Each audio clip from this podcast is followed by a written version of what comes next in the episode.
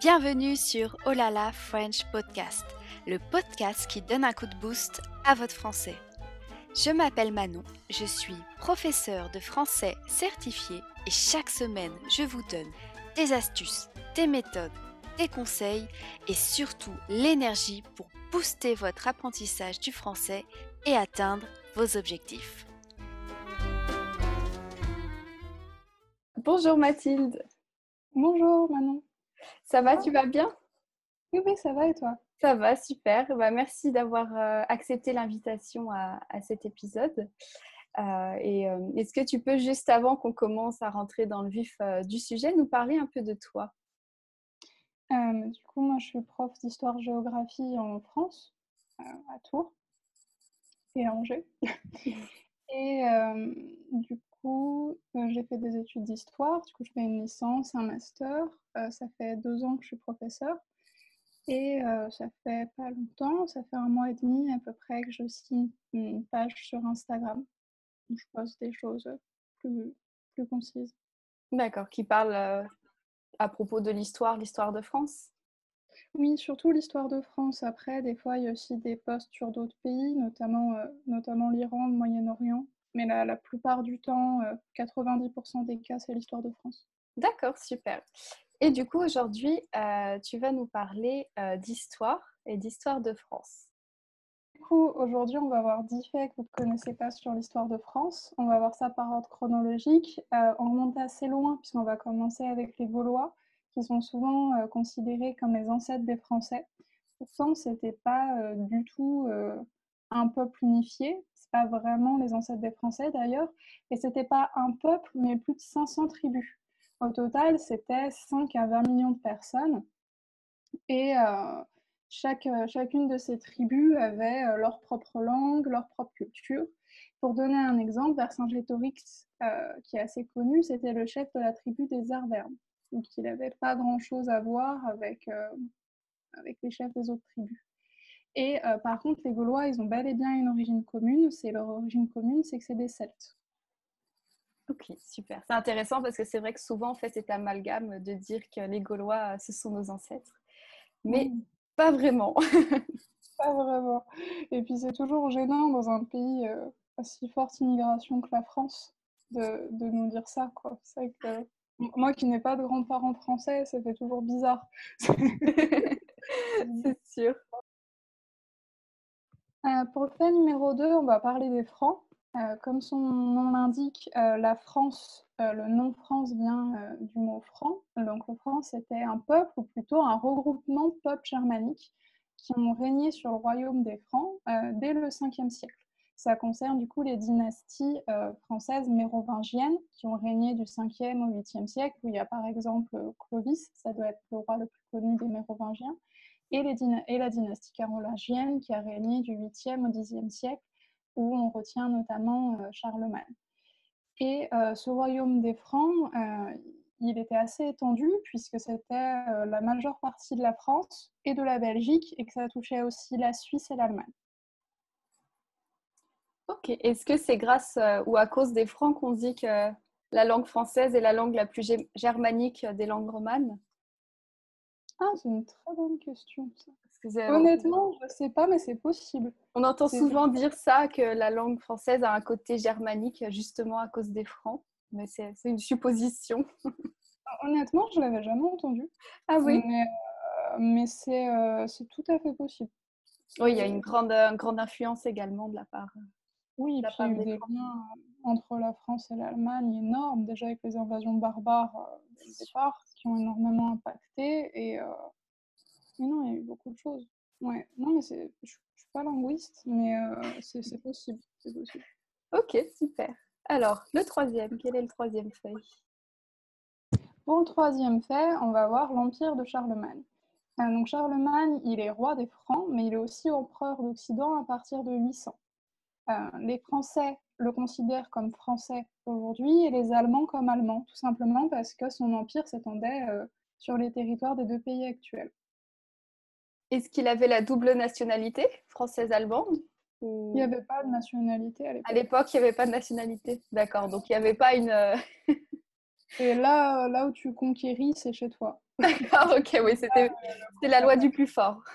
voilà, un peu ça. Et puis, il n'y avait pas de, de, notion de pays, en fait.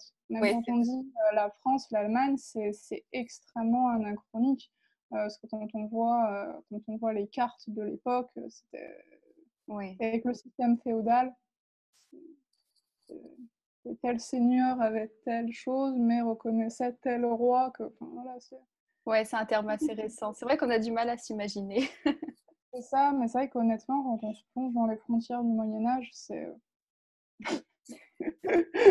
c'est vite compliqué, honnêtement. Ça devient compliqué très vite. D'accord. Ça change tous les cinq ans. oui. On peut le dire, c'était le bordel. Honnêtement, ouais, honnêtement, c'était un beau bordel euh, et c'est l'une des raisons pour lesquelles il y avait autant de guerres. oui, oui, c'est vrai. Euh, pour euh, le quatrième fait, on va avoir les femmes et la couronne de France. Pourquoi est-ce qu'il y a eu des reines en Angleterre et en Espagne, mais qu'il n'y en a jamais eu en France? C'est parce que la loi salique interdit aux femmes et à leurs fils et à tous leurs descendants masculins de régner. cette loi, elle a été faite au XIVe siècle.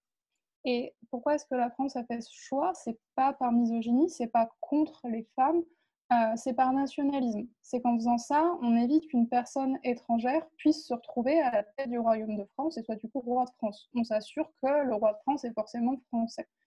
Et au moment où cette loi a été rédigée, il y a quand même euh, un problème très conflictuel qui est au cœur de la guerre de Cent Ans, qui est que le roi d'Angleterre veut euh, la couronne de France, veut aussi être roi de France, et demande ça par rapport à l'une de ses ancêtres femmes qui avait des liens de parenté avec le roi de France.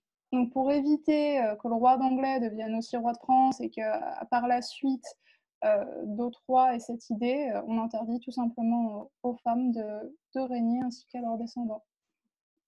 Et ça n'aurait pas été plus simple d'interdire juste aux femmes de se marier avec d'autres rois? Comme ça, elles auraient pu régner parce que si tu fais ça, tu casses tout le jeu diplomatique. le, meilleur moyen de s'assurer de ne pas faire la guerre les uns aux autres, c'est de se marier les uns aux autres. Et notamment, ce sur quoi je travaille au, XVIe siècle, XVIIe siècle, euh, les Français et les Espagnols font que se marier entre eux. Il y a même des doubles mariages, etc. Donc, pour arrêter de, arrêter de se fracasser, en fait. D'accord. Donc, en fait, le mariage, c'est vraiment une arme politique. En fait.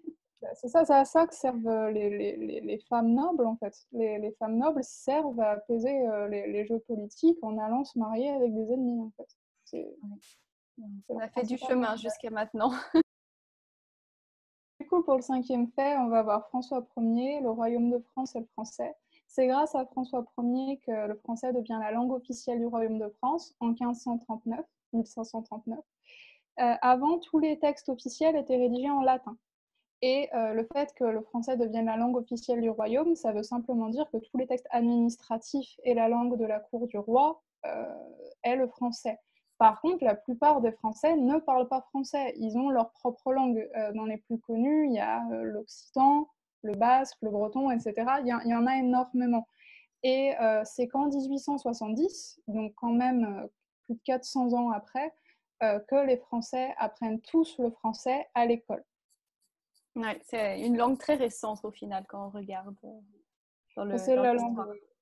mais c'est la langue. Quand on regarde les livres d'histoire, euh, mais de, de nos, les grands-parents sont pas français, mais quand des, des grands-parents euh, voilà français, quand on regarde leurs livres, ils disaient ceux qui parlent le mieux français, ce sont les Tourangeaux. C'est à Tours sur le Val de Loire que l'on parle le mieux français. Ah oui, pourquoi C'est là où il y a en fait l'accent français euh, réellement, en fait, c'est l'accent de Tours. Et en fait, c'est devenu euh, l'accent officiel, en fait. Mais c'est l'accent de Tours. D'accord, ok. Et euh, justement, ça me fait penser aux, Québécois. apparemment, les Québécois, l'accent québécois, c'est l'accent qu'on avait avant, dans le passé, en France. Je me suis demandé, mais j'arrive pas du tout à savoir. Oui, c'est une supposition, mais aucune idée si c'est si vrai ou pas. Et puis, il faut savoir, les, les gens qui, qui, sont allés en Nouvelle-France, ils venaient de quelle région aussi? Mmh. Parce que selon les régions, euh, l'accent n'a rien à voir, quoi. C'est ça. Je sais pas. Très intéressant. ce serait intéressant de savoir. Hein. Ce serait très intéressant.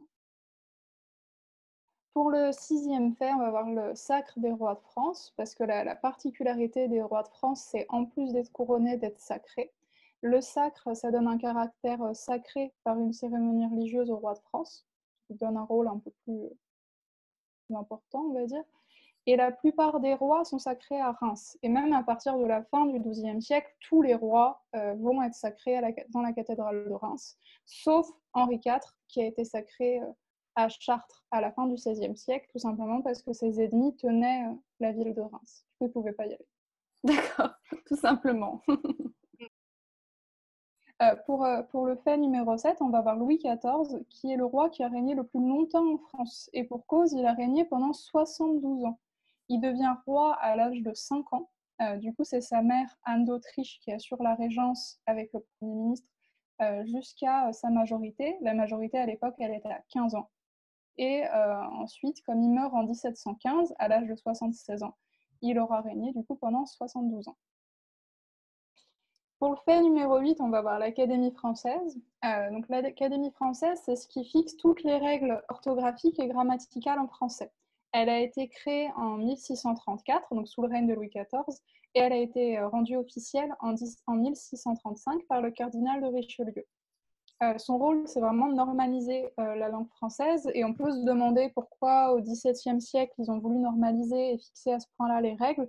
Il y a plusieurs raisons, mais l'une des raisons, c'est parce qu'à ce moment-là, il y a de plus en plus de personnes qui apprennent à lire et à écrire, notamment les bourgeois et, la petite noblesse.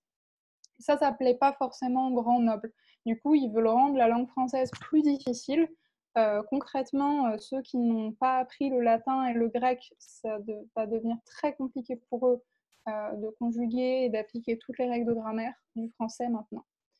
Et alors qu'avant, avant, l'Académie française, on pouvait trouver dans un même texte, sur une même page, un même mot écrit de plusieurs façons différentes. Ça, choquait personne. Donc on peut vraiment dire maintenant que l'Académie française a rendu la langue française compliquée. Complètement. Et c'est aussi euh, l'Académie française qui a enlevé tous les féminins des mots. Avant, les métiers pouvaient tous se conjuguer au féminin, il n'y avait aucun problème avec ça. Il y avait beaucoup de mots euh, qui se féminisaient et euh, l'Académie française a décidé que le masculin était le neutre. Après, il y avait quand même un usage, par exemple, toujours cette règle, s'il y a 100 femmes et un homme, on va dire il au pluriel. Ça, ça existait d'avant, hein, c'est très ancien. Euh, par contre, les mots en eux-mêmes avant se féminisaient beaucoup plus. D'accord, donc encore une raison de plus de, les, de, leur en vouloir. Voilà.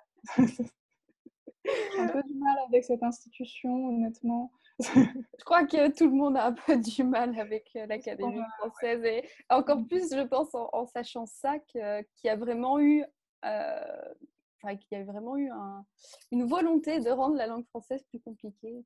Euh, et, aussi, on était en plein euh, débat des, classiques et des modernes. Est-ce qu'il faut revenir aux auteurs antiques? Est-ce qu'il faut faire quelque chose de nouveau? C'est aussi pour ça hein, qu'ils se sont basés sur le latin et le grec. Il y a aussi ça. Mais dans, pour les deux raisons, c'est une question d'élitisme de toute façon. C'est de l'élitisme pur. D'accord. Pour euh, le fait numéro 9, on va voir la Révolution française, qui ne s'est pas passée en 1789, qui dure en réalité 10 ans. Elle commence effectivement en 1789, mais elle s'arrête donc 10 ans plus tard, en 1799. On retient la date du 14 juillet 1789 avec la prise de la Bastille, qui est d'ailleurs euh, le jour de la fête nationale en France. Et pourtant, euh, quand ils ont été à la Bastille, donc un symbole de l'autorité royale, du, pouvoir arbitraire, etc., euh, il n'y avait que sept prisonniers. S'attendaient à libérer des centaines de personnes, ils étaient sept. Voilà, et même 4-5 ans avant, le roi avait même pensé à faire détruire la Bastille, qui prenait autant de place dans Paris euh, pour pas grand-chose, mais ça, les révolutionnaires ne le savaient pas.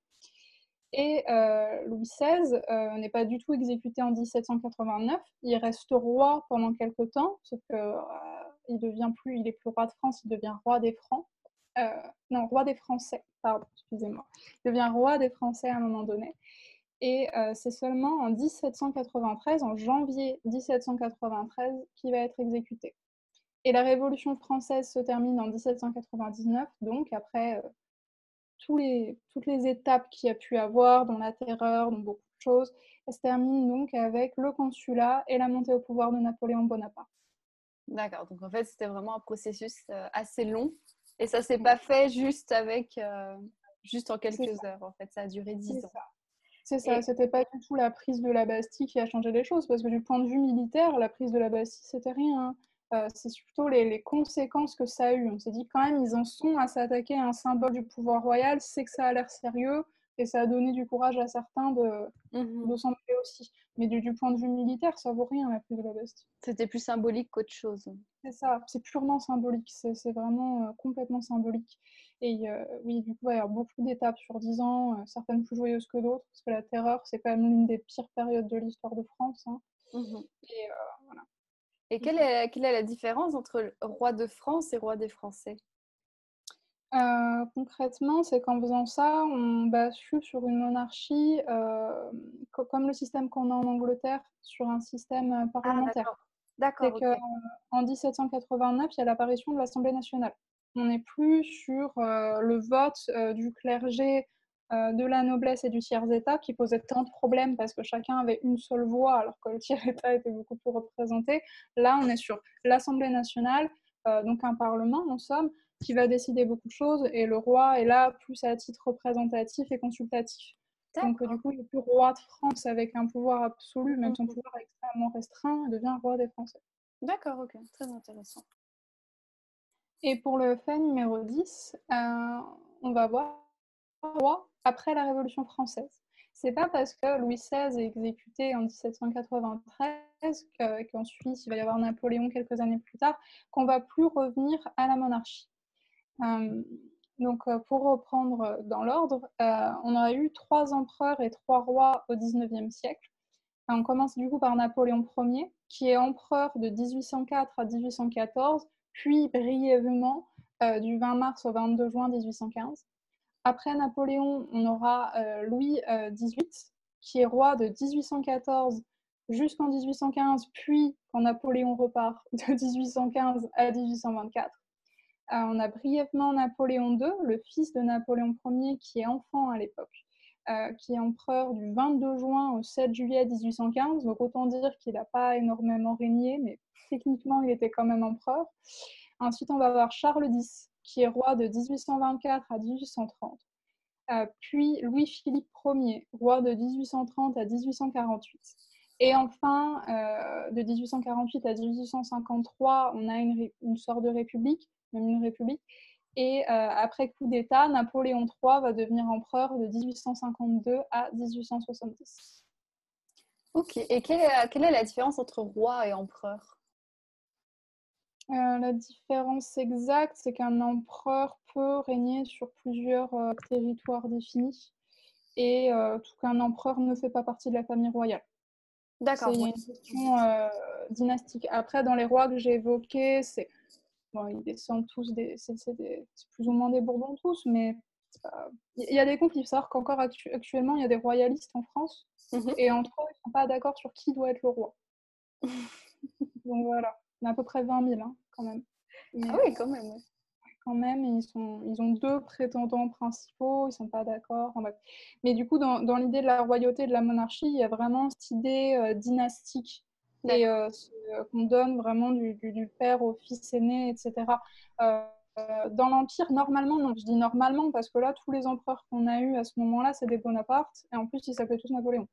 Voilà, parce que Napoléon III, c'est le neveu de Napoléon Ier. D'accord. Voilà.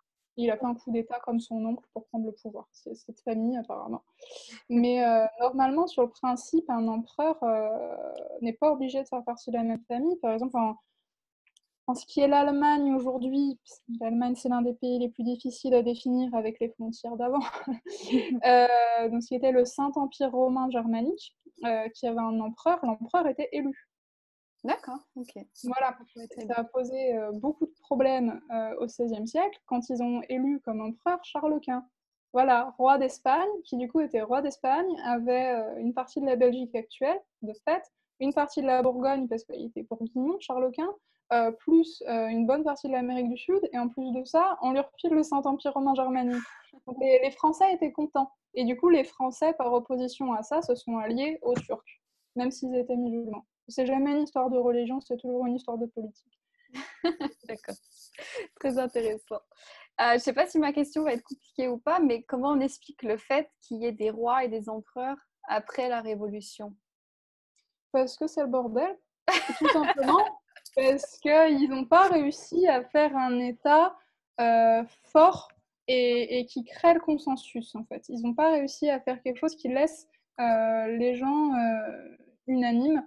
Et concrètement, c'est quand il y en a un qui arrive, il fait un coup d'État, il fait une révolution, et il y a aussi à un moment donné, il y a des, des, petites révolutions, des révoltes pour faire revenir les rois. Parce qu'il y a ce bah, c'est ce qu'on voit en Iran aussi actuellement, hein, c'est qu'il y a encore des royalistes en Iran, euh, parce qu'ils ils ont oublié, entre guillemets, donc il y a l'élite qui le veut par, fascisme, euh, concrètement, mais il y a aussi des gens normaux comme toi et moi qui pensent parce qu'ils ont cette image, depuis qu'il y a eu la révolution et que le chat est parti, euh, l'État est abominable et c'est de pire en pire. Avec le chat, c'était moins pire. Et ben en France, c'était pareil. Ils se sont dit, tout qu'on a la révolution, c'est n'importe quoi, l'État, il est complètement instable, c'est une horreur. Peut-être que si on va remettre un roi, ça va ramener de la stabilité. Eh bien, super, merci à Mathilde pour ces, ces dix faits qu'on ne savait pas, mais maintenant qu'on connaît sur l'histoire de France. Euh, et n'hésitez pas donc à suivre euh, la page Instagram de, Mathilde, donc qui est histoire.historique. Je mettrai les, les, liens en description où euh, elle poste des petites, oui, comment on pourrait dire, des petits posts à propos de l'histoire, à propos d'un sujet sur l'histoire de France et, et sur, autre, sur l'histoire d'autres pays. Bah, merci beaucoup hein, de m'avoir invité. Bah, de rien, c'était avec plaisir parce que j'aurais pas pu parler de ce sujet-là sans une spécialiste. Et j'ai aussi beaucoup appris euh, aujourd'hui avec, euh, avec tes, tes explications. Merci.